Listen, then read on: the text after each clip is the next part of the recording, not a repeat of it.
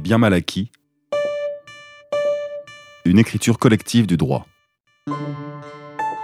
Une coproduction Transparency International et Amicus Radio. En produisant, réalisant et diffusant le premier épisode du podcast Les biens mal acquis, une écriture collective du droit, Amicus Radio et Transparency International France ont souhaité revenir sur la genèse et les épisodes marquants de l'affaire des biens mal acquis. Véritable odyssée judiciaire qui a débuté il y a près de 15 ans et qui a bouleversé le paysage français de la lutte anticorruption. Afin de donner la parole aux acteurs, avocats, journalistes, magistrats, enquêteurs et organisations de la société civile, intervenus régulièrement ou ponctuellement dans cette affaire tentaculaire aux ramifications multiples, une dizaine d'entretiens ont été menés pour aboutir à un documentaire radiophonique que vous pourrez retrouver sur nos sites internet respectifs, mais aussi sur toutes les applications et les plateformes d'écoute de podcast. Si le documentaire offre une mise en récit complète, mais jamais exhaustive, des affaires des biens mal acquis, il ne permet pas de révéler toute la richesse des entretiens réalisés. Nous vous proposons ici de plonger dans l'océan d'anecdotes, de détails, d'analyses par la production d'une série de nouveaux épisodes retranscrivant chacun de ces entretiens dans leur intégralité. Jean Mercart est l'auteur du rapport du CCFD Terre Solidaire publié en 2007 intitulé Bien mal acquis profite trop souvent, la fortune des dictateurs et les complaisances occidentales. Ce rapport constitue le point de départ de l'odyssée judiciaire que sont les affaires des biens mal acquis.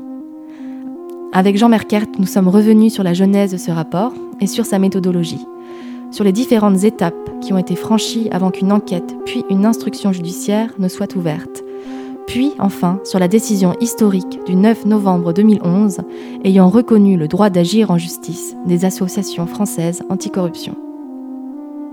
Comment vous êtes-vous intéressé aux biens mal acquis? Euh, je me suis intéressé aux biens mal acquis euh, quand j'étais au CCFD, Comité catholique contre la faim et pour le développement, CCFD Terre Solidaire, qui est donc euh, la première ONG française de, développement. Et j'étais chargé des, enjeux politiques autour du financement du développement. Donc j'ai commencé par animer la campagne pour l'annulation de la dette des pays pauvres. On s'intéressait aussi à, à l'augmentation de l'aide au développement. et puis petit à petit, on a pris conscience que, dans le dialogue avec nos, partenaires un peu partout dans le monde, que peut-être qu'avant de chercher à aider, euh, il s'agit d'abord de ne pas nuire, c'est un peu comme le, serment d'Hippocrate pour les, médecins, euh, et que euh, on commençait à avoir des chiffres comme quoi finalement il y avait beaucoup plus d'argent qui sortait des pays pauvres pour enrichir des multinationales ou des banques des pays riches que de l'argent au titre de l'aide au développement. Et donc ça, c'est un discours qu'on essayait euh, de, véhiculer euh, auprès des, autorités, mais on sentait qu'on n'était pas très audible. Et donc on a cherché à rendre euh, ce constat concret en montrant, mais en fait, ce pillage là des pays en développement, il a un, il a un visage, il, a, il y a du concret derrière. Et c'est comme ça qu'on s'est intéressé au bien mal acquis. D'où vient cette expression, bien mal acquis Alors, c'est pas nous qui l'avons inventé, on l'a sans doute popularisé. Euh, moi, c'est un mot euh, bien mal acquis que j'entendais euh, dans les milieux autour de l'annulation de la dette des pays pauvres, et notamment ces, mouvements jubilés Sud, le comité pour l'annulation de la dette du tiers-monde, etc., qui revendiquaient très fort et à juste titre l'illégitimité de la dette, en disant en fait cette dette, elle devrait être considérée comme nulle et non avenue, puisque euh, euh, les populations euh, à qui on demande de rembourser, en fait, elles n'en ont pas vu la couleur. Et pour illustrer ce constat, cette dénonciation, il parlait des, biens mal acquis accumulés par certains dictateurs en Occident. Et donc c'est un, terme qui était, qui était utilisé dans ces, dans ces cercles-là.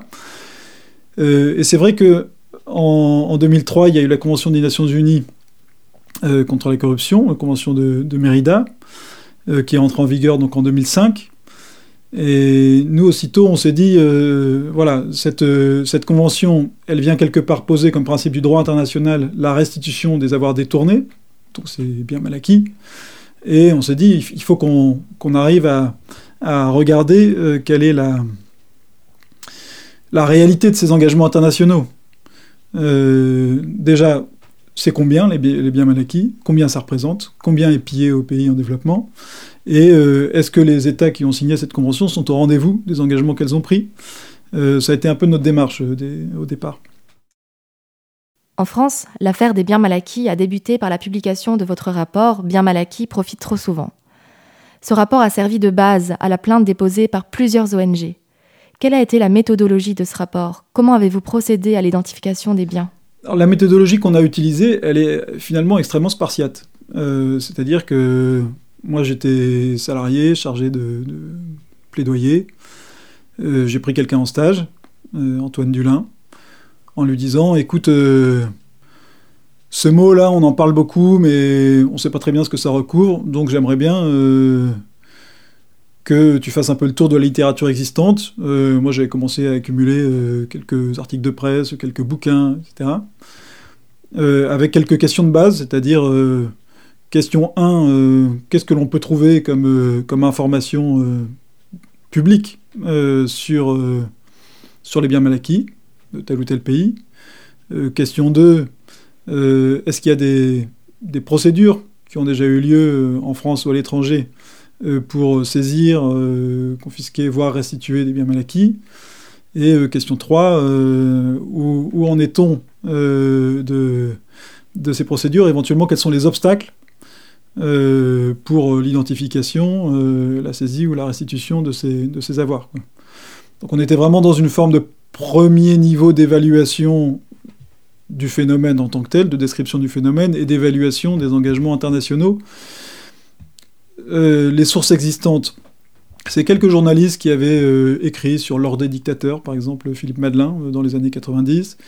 Il y a quelques universitaires ou ONG qui avaient travaillé sur cette notion de dette odieuse et donc qui, sur les avoirs de Marcos aux Philippines, ou sur les avoirs de, de Suharto en Indonésie, ou sur les avoirs de Mobutu dans l'ex-Zaïre, aujourd'hui République démocratique du Congo, avait, avait écrit quelques, quelques pages. Donc on avait cette, ces bouts de littérature-là.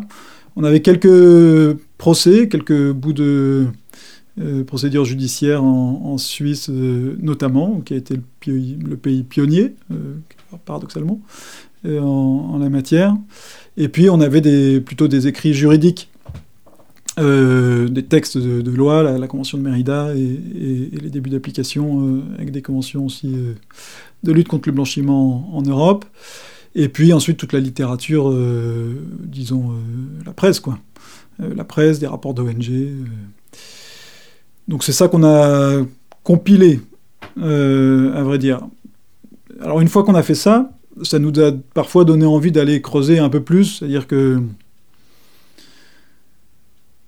on était euh, avec le CCFD et puis d'autres associations comme l'association Survie euh, ou d'autres mobilisés aussi sur la question de la politique africaine de la France et le sentiment que la France, tout en se parant, euh, à l'époque c'était encore Jacques Chirac qui se voulait grand ami de l'Afrique, se parant d'un discours très généreux envers les pays africains, en fait entretenait au pouvoir des, régimes qui se gavaient sur le dos de leur population. Et donc euh, le CCFD était engagé sur la, la dénonciation de cette politique-là et l'appel à une autre politique euh, africaine de la France. Et donc c'est vrai qu'il y a quelques pays emblématiques euh, de cette France-Afrique, le Gabon, le Congo-Brazzaville, le Cameroun et d'autres. Et donc on a commencé à, regarder de façon assez amusée sur les pages, blanches, est-ce qu'on trouvait des, biens immobiliers euh, à l'adresse d'Omar Bongo ou de sa famille, ou de Denis Sassou Nguesso et sa famille. Et en fait, à notre grande surprise, euh, on trouvait énormément d'informations sur les pages, euh, sur les pages jaunes.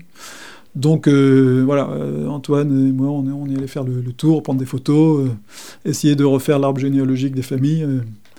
voilà. À titre personnel, quelle est votre définition des biens mal acquis? Les biens mal acquis, bon, la définition, n'y a pas de définition juridique, hein, c'est pas un concept euh, légal.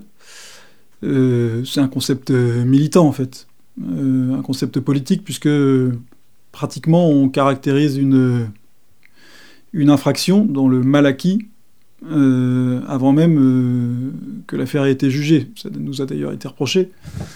mais évidemment, c'est une expression populaire. D'abord, bien mal acquis ne profite jamais. Donc, nous, on a titré notre, notre rapport en 2007, bien mal acquis, profite trop souvent.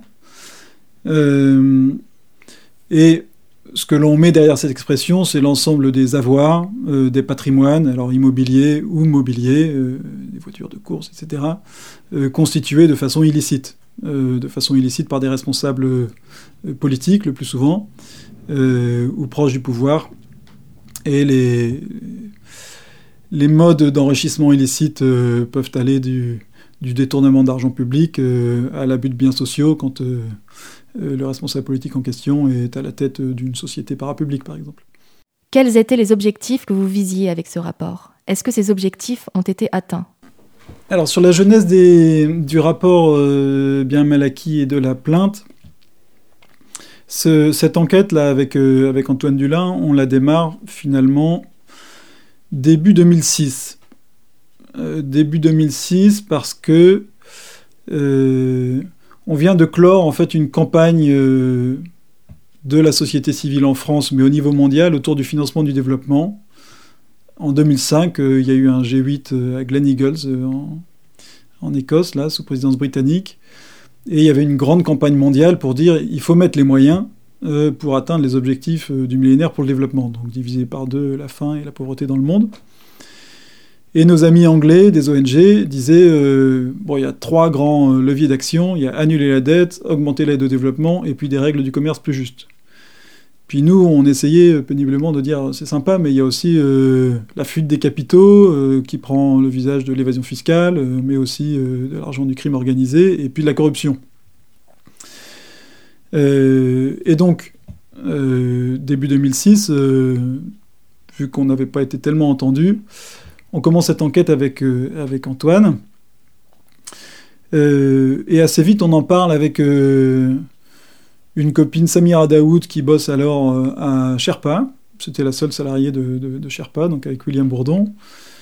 et elle dit, ah bah tiens, ce truc-là, ça intéresse bien William. et donc on, échange avec, avec Maître Bourdon. Et on, réfléchit en fait, euh, cette matière-là, est-ce que euh, c'est un matériau qui est susceptible de former une infraction? Et euh, c'est dans son, dans son bureau d'avocat que un jour, alors que en fait il y avait des stagiaires chez eux aussi qui avaient commencé à, explorer les possibilités, qui avaient dit en fait c'est quand même compliqué de porter plainte à partir de, de faits pareils que lui dit Mais si, euh, il faut porter plainte sur euh, recel de détournement de fonds publics. Donc le recel de détournement de fonds publics, c'est une infraction secondaire, hein, euh, le recel, qui suppose une infraction primaire, le détournement de fonds publics. mais le recel ayant lieu en France, ça peut donner compétence à la justice française pour s'en saisir. Euh, donc ça, c'était l'idée de, génie de William. Et puis là-dessus, euh, une fois qu'il y a cette idée euh, sur la table, c'est quand même bien que ce soit pas uniquement Sherpa qui porte plainte. Alors je me retourne vers mon employeur, le CCFD, qui dit bah, c'est pas trop notre tradition d'aller devant les tribunaux, donc nous c'est bien si on publie le rapport. Euh, et donc on s'est tourné euh, vers d'autres associations, et notamment euh, des, citoyens des, pays concernés. Et donc il y, a la Fédération des Congolais de la diaspora qui dit Ah bah oui, c'est le moment de, et le moyen de, mettre en évidence l'impunité qui, entoure le, pillage en règle des ressources, notamment pétrolières, de notre pays. Euh, et puis l'association Survie qui dit bingo, euh, nous aussi on porte plainte. Donc ça, euh, la plainte, c'est fin mars 2007. Alors, finalement, la plainte, au début, elle fait pas beaucoup de bruit, et c'est pratiquement le rapport qui éclipse la plainte.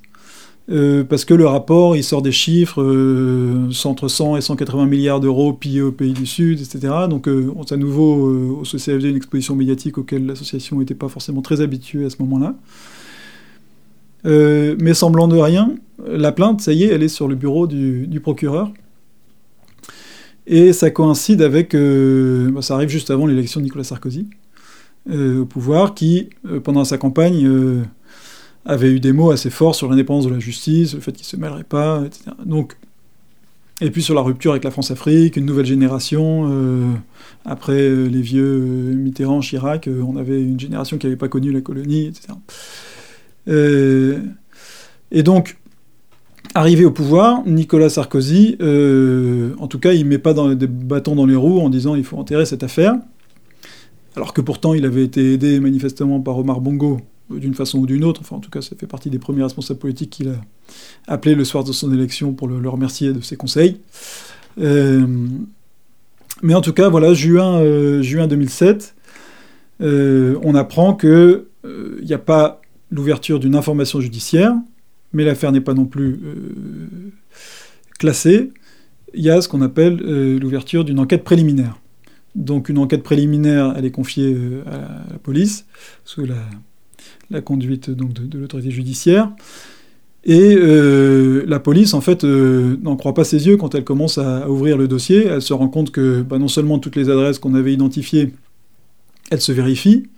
Alors nous, comme on est un peu euh, excité par cette perspective, on continue à alimenter la police de tout ce qu'on trouve en farfouillant de notre côté, sur Internet essentiellement. et puis, il trouve aussi tout un tas, tout un pan que nous on n'avait pas exploré du côté des, du patrimoine automobile en fait des, des familles. Et donc on a en novembre 2007 un, premier euh, dossier de, de l'enquête euh, préliminaire, très épais, très étayé, et qui en plus comporte des pièces quand même super intéressantes, c'est-à-dire qu'il comporte un certain nombre de chèques, de copies de chèques, qui montrent que les Mercedes euh, de Pascaline Bongo, la fille d'Omar, sont financées directement sur le compte euh, de la pairie du Gabon, c'est-à-dire le trésor public gabonais, euh, à la Banque de France. Donc on a pratiquement déjà la boucle est bouclée. et malgré ça, on a la surprise que l'affaire est classée. Le, parquet estime que il n'y a pas suffisamment d'éléments dans le dossier pour, euh, pour poursuivre ou pour ouvrir une information judiciaire. Euh, c'était quand même extrêmement surprenant. Euh, on peut supposer qu'il a eu une intervention politique pour le coup. et on sait que c'est quand même une période où ça a pas mal tangué, disons, entre justement le vieux Omar Bongo et puis le gouvernement français.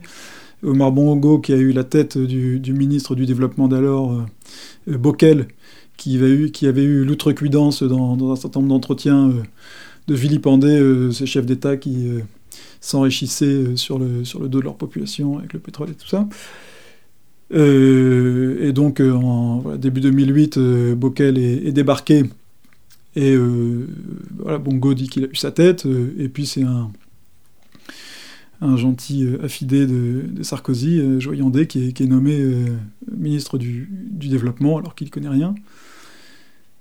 Euh, bref, du côté des biens mal acquis, nous, on, décide de ne pas en rester là euh, et de, former une plainte avec constitution de partie civile. Euh, alors tout ça prend un petit peu de temps parce que l'intérêt de la plainte avec constitution de partie civile, c'est que si on est reconnu partie civile, en fait, il y a forcément l'ouverture d'une information judiciaire, donc la, nomination d'un juge d'instruction, et ce juge d'instruction est un juge indépendant du pouvoir Euh, alors, tout l'enjeu, c'est comment on arrive à, faire reconnaître euh, des acteurs qui ont subi un préjudice euh, direct du fait des infractions qu'on porte à la connaissance du juge. Donc on explore plusieurs pistes. on explore la piste de citoyens et associations des pays concernés. et là, euh, il y a un certain nombre d'acteurs qui tremblent, parce qu'en fait, ça les expose quand même euh, gravement. Et donc, il y en a qui y songent et qui finalement se retirent.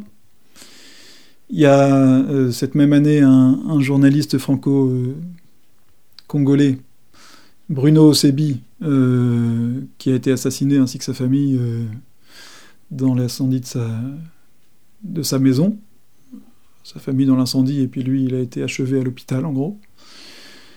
Donc tout ça, on est dans un contexte qui refroidit quand même les ardeurs de, pas mal de, pas mal d'acteurs. Et malgré ça, il y a un, citoyen gabonais, euh, Grégorine Boaminsa, qui était simplement, qui avait des...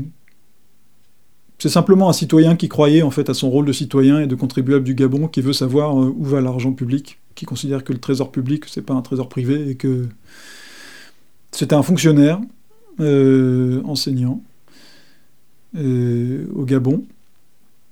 Et donc lui, il a eu un courage fou en fait de se, porter partie civile. Et puis l'autre piste qu'on a explorée, euh, ça a été du côté euh, d'associations de lutte contre la corruption, en se disant finalement il y a bien des associations de lutte contre le tabagisme qui ont été reconnues euh, partie civile quand elles ont porté plainte sur des opérations de publicité du tabac donc pourquoi est-ce qu'une une association de lutte contre la corruption euh, ne serait pas reconnue par civile bon. donc on a démarché euh, Transparency International. Je dis on parce qu'en fait, euh, même si le CCFD n'était pas partie prenante, avec William Bourdon, on, travaillait main dans, la main sur cette plainte. Et Daniel Lebeg, qui était alors président de Transparency International, a dit ok, on y va. On avait en plus des relations de, confiance avec Transparency International dans la plateforme euh, contre les paradis fiscaux. Euh, et donc, euh, dépôt de plainte avec constitution de partie civile. Bon, tout ça prend un peu de temps parce que avant la partie de constitution de partie civile, il faut d'abord une première plainte. Tout ça nous mène fin, 2000, fin 2008. et la bataille s'engage sur reconnaissance ou non de, de l'intérêt à agir, en fait. Et donc, en première instance, euh, coup de tonnerre, euh, la juge dit oui, intérêt à agir de Transparency Internationale. Par contre, Grégorine Boiminsa, non. Euh, Grégorine Boiminsa, je tiens quand même à le préciser, dès qu'il a porté plainte, il a été suspendu de son, et donc, de son emploi et, privé de, toute ressource en fait. Euh, il y a eu des tentatives de, corruption de la part du pouvoir gabonais à son endroit, euh, qui ne comprenaient pas en fait que quelqu'un euh, comme ça puisse se lever tout seul contre, le pouvoir. et il est tombé malade, sans pouvoir être soigné, donc en fait il est, mort dans les années qui ont suivi assez rapidement. C'est quand même une histoire, cette histoire des biens mal acquis, voilà, où moi j'ai quand même toujours, toujours en tête ces ces héros euh, en Afrique de, de l'affaire parce qu'eux, ils, ils, y ont. Euh, ils l'ont fait au péril de leur vie. Euh, et en fait, c'était aussi ça l'un des moteurs de notre, de notre action, c'est-à-dire qu'on peut se permettre en France de porter sur la place publique et même devant le tribunal des sujets qui sont qui valent des menaces de mort, parfois mises à exécution dans les pays concernés. En attendant, quand on revient à la, procédure, donc, Transparency International reconnue euh, partie civile, euh, avec son intérêt à agir. Et là, coup de tonnerre, c'est le parquet qui porte plainte, enfin qui, fait appel, euh, de cette décision.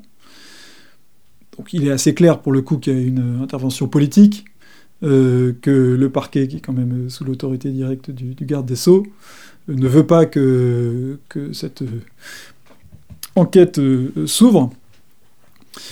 Et en appel, en appel le parquet a gain de cause. donc là, c'est nous, avec Transparency International, qui allons nous pourvoir en cassation. Euh, jusqu'à cette euh, date euh, historique, en fait, hein, du 9 novembre 2010, qui casse la décision de la, Cour d'appel et estime donc que Transparency International a un intérêt à agir et, donc à partir de décembre, en fait, une information judiciaire est ouverte, donc deux juges d'instruction qui sont, qui sont nommés, avec des moyens de, de, police judiciaire à l'appui. Et c'est là que, l'enquête réellement euh, commence. Donc ça nous mène début 2011 finalement. donc trois ans après la, la publication du rapport. Je réitère ma question, mais cette fois-ci concernant les plaintes déposées par les ONG. Quels étaient les objectifs poursuivis par ces dépôts de plaintes? Est-ce qu'ils ont été atteints? Alors, si on, revient sur les, objectifs, euh, nos, objectifs du rapport, ils étaient d'abord de mettre le doigt euh, sur euh, une injustice faite aux pays en développement et sur les mécanismes du pillage, et notamment sur les complicités occidentales. C'est-à-dire que nous, on est dans une association française, on estime que notre responsabilité comme citoyen français, elle est euh, de faire que les autorités de notre pays euh, agissent euh, dans l'intérêt des pays en développement. et l'inverse étant qu'ils n'agissent pas au détriment de l'intérêt des pays en développement. ce qui fait que nous, notre, le coup de projecteur de notre rapport, il est moins en réalité sur les pratiques de pillage dans les pays en développement, même si on les dénonce, en lien avec nos partenaires internationaux, que euh, sur les complicités euh, ici en France et des grandes banques internationales et des, euh, paradis fiscaux. en fait, on a une volonté très forte de, démontrer le, rôle des paradis fiscaux, de l'opacité des circuits financiers dans ce, pillage des pays en développement.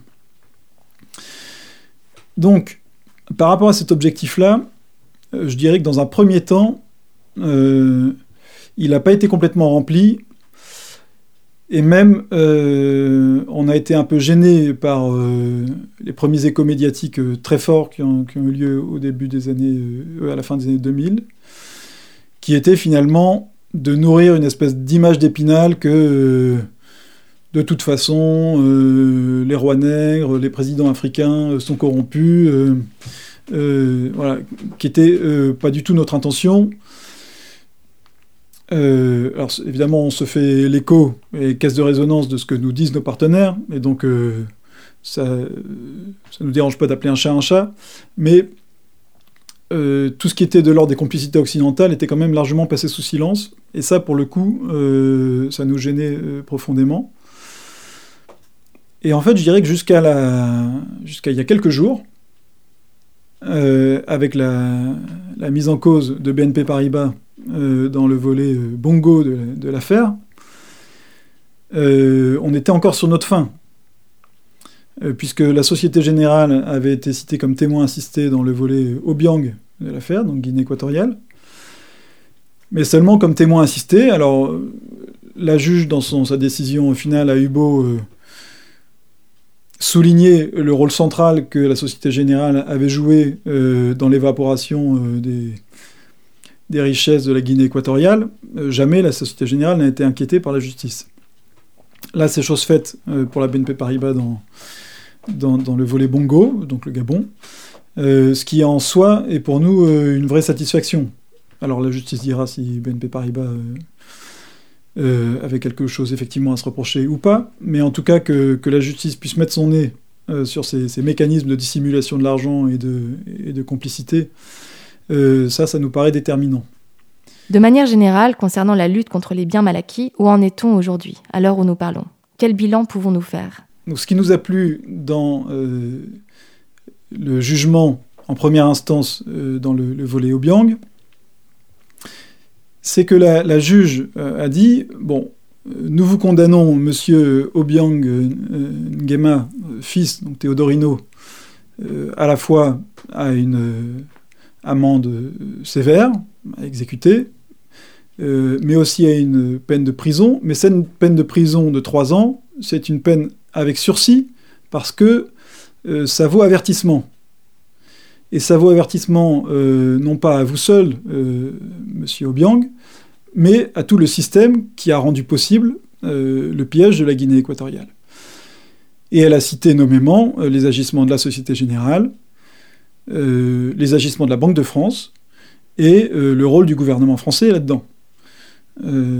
donc, il y avait une valeur d'avertissement en disant si, ça se reproduit, en fait, euh, ces acteurs-là aussi auront à en répondre devant la justice. D'un autre côté, euh, toute cette affaire, elle a eu un retentissement qui a, largement dépassé nos, espérances. Hein. C'est vrai qu'au départ, moi j'étais parti sur un, rapport de stage, j'en ai commandé d'autres qui sont restés sur les étagères. Hein. donc c'est vrai que Bon, déjà, la, notion même de bien mal acquis est maintenant une notion euh, dans le débat public. Quelque chose qui était euh, jugé par l'opinion publique, ou en tout cas par les responsables politiques, plutôt, et par les milieux d'affaires, les milieux bancaires, etc., comme euh, quelque chose relevant de la normalité. Oui, on accueille de l'argent du crime ou de la corruption, et alors? Si c'était pas nous, ils iraient ailleurs. Bon, cette normalité-là, aujourd'hui, elle ne l'est plus. Euh, elle ne l'est plus, euh, et dans l'opinion, et dans, dans, les pratiques. C'est-à-dire que si demain matin, euh, le fils d'un président étranger arrive avec un sac de sport rempli de, de liasses de billets au guichet d'une banque, j'ose espérer que la banque en question fera un signalement à Tracfin en disant soupçon, soupçon. on ne sait pas euh, d'où viennent ces fonds. Voilà, donc ça, c'est des choses qui quand même euh, ont, bougé. Ce qui euh, a bougé aussi, c'est, je dirais, du point de vue des, populations et des sociétés civiles des pays concernés, même si ça a été très dur dans certains pays, parce que ceux qui ont, investigué sur les sujets ont parfois euh, fait de la, prison. Euh, il y en a donc certains qui ont laissé leur peau. Euh, il y a quand même le sentiment de se sentir moins seul à dénoncer en fait cette emprise sur les richesses de leur pays. donc ça c'est, je pense, non, non négligeable. Et puis, ça donne quand même une voie, en fait, euh, à suivre, c'est-à-dire que ça a été un précédent assez, assez inédit, euh, qui a donné des idées bah, pour d'autres pays. Euh, donc, en fait, on a des, des associations de tout un tas de pays qui se sont dit, bah, et, pourquoi pas nous? Et qui ont aussi saisi les autorités judiciaires du Canada ou de la Belgique ou autres pour, pour essayer d'explorer cette, cette voie-là. Donc, je dirais que l'impunité en matière de criminalité économique et financière et de corruption est encore euh, très large, mais on a mis un coin dedans, euh, et je pense que cette brèche-là, euh, elle se refermera pas de sitôt. Quoi. Est-ce plus difficile aujourd'hui de traquer les avoirs illicites? Ce qu'on a réussi à, à démontrer quand même à travers cette, euh, cette affaire. Et pour le coup, euh, l'enquête judiciaire a été extrêmement précieuse. C'est justement le mur de l'opacité auquel se heurtent les enquêteurs. et le fait que un certain nombre de places financières euh, ne servent pratiquement qu'à brouiller les pistes de l'enquête. Donc nous très concrètement, euh, dans l'affaire euh, Obiang, on avait repéré qu'il y avait cet immeuble, 52 avenue Foch, de 6500 mètres carrés, rien que ça, avec... on a découvert après qu'il y avait la robinetterie en or, un creuset de diamants, enfin bon, etc et ben, ce bien immobilier-là, quand on a cherché à en connaître euh, le propriétaire, euh, ça a été très difficile. Euh, c'est un peu par coïncidence, parce qu'on était allé devant un moment où on a rencontré quelqu'un qui se trouvait être l'administrateur du bien, qu'on a su que ça appartenait à des sociétés en Suisse, mais qu'en réalité, derrière ces sociétés en Suisse, se cachait la famille Obiang. Sauf que, effectivement, quand on cherchait du côté suisse, euh, l'information était introuvable. Euh, et donc, c'est là le. Premiers obstacles, en fait, euh, très simples, auxquels se, heurte l'enquête judiciaire. C'est-à-dire que l'enquêteur doit faire une demande de coopération judiciaire auprès de, la Suisse. encore faut-il que la Suisse y réponde dans les délais, etc. Bon, et encore ça c'est un montage assez simple. Il y a des montages beaucoup plus compliqués. Euh, avec des prête-noms qui sont en réalité des sociétés hébergées euh, aux Vierges britanniques, euh, qui sont elles-mêmes maîtrisées par un, trust à Jersey, enfin. Et donc, je dirais que cette affaire bien mal acquis et l'enquête judiciaire ont permis de décortiquer certains des circuits utilisés pour, euh, pour former ces patrimoines financiers. On pense euh, à des sociétés euh, à Hong Kong qui ont pu être ouvertes par le, pouvoir congolais, ou encore aux Bermudes, la société parapublique pétrolière congolaise versait une partie de ses ventes à une société aux Bermudes, Sphinx Bermuda, qui elle-même alimentait des comptes à Hong Kong, euh, appartenant au fils, euh, qui se servait de, ce compte-là pour euh, abonder des comptes en, Europe qui permettaient de financer ses emplettes en France, à Monaco ou ailleurs. Donc ça, ce, ce type de, mécanisme-là, il a bien été mis en évidence par l'enquête, et ça, pour le coup, c'était quand même l'un des objectifs que l'on recherchait. Alors c'est pas parce que on a mis en évidence que euh, tout est devenu transparent du jour au lendemain euh, dans la finance internationale. Euh, et effectivement, dès qu'on met un, nouveau pare-feu, il y a toujours des, nouvelles techniques de dissimulation qui s'inventent. Et c'est sûr que l'impression que l'on a en règle générale, mais je pense que des, magistrats peuvent vous le dire mieux que moi, est que le magistrat il roule en mobilette quand euh, euh, le malfrat il roule en Ferrari quoi. Euh, donc voilà, il se trouve que par chance quelque part, comme cet enrichissement illicite qui venait s'étaler sur les palaces parisiennes semblait normal à tout le monde, je pense qu'ils n'avaient peut-être pas pris autant de précautions qu'aujourd'hui euh, pour dissimuler euh, l'origine des fonds. C'est peut-être aujourd'hui plus compliqué de traquer ces fonds. Face à ces enjeux et à ces défis, que peut faire la société civile? Dès qu'il y a des évolutions un peu importantes euh, en matière de lutte contre la corruption, contre le changement climatique, contre la confiscation du pouvoir, la société civile, elle est systématiquement euh, là, et systématiquement à l'origine, en fait. Euh, c'est les, victimes de l'injustice et ceux qui, entendent leurs cris qui euh, font bouger les, lignes. Donc, la société civile française, elle n'a pas des milliards de victoires tous les ans à son actif, mais je pense que ce qui, ce qui caractérise quand même euh, les victoires qui ont été au bout, euh, c'est quelque part euh, d'y croire. C'est-à-dire qu'il y a,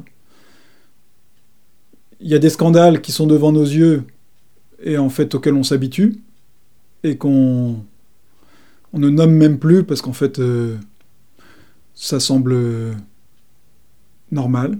Euh, de mon point de vue, par exemple, les écarts de richesse aujourd'hui, le fait qu'au sein même d'une même entreprise, on puisse avoir euh, des écarts de 1 à 3000, bon, bah ça, pour moi, c'est une espèce de, scandale absolu.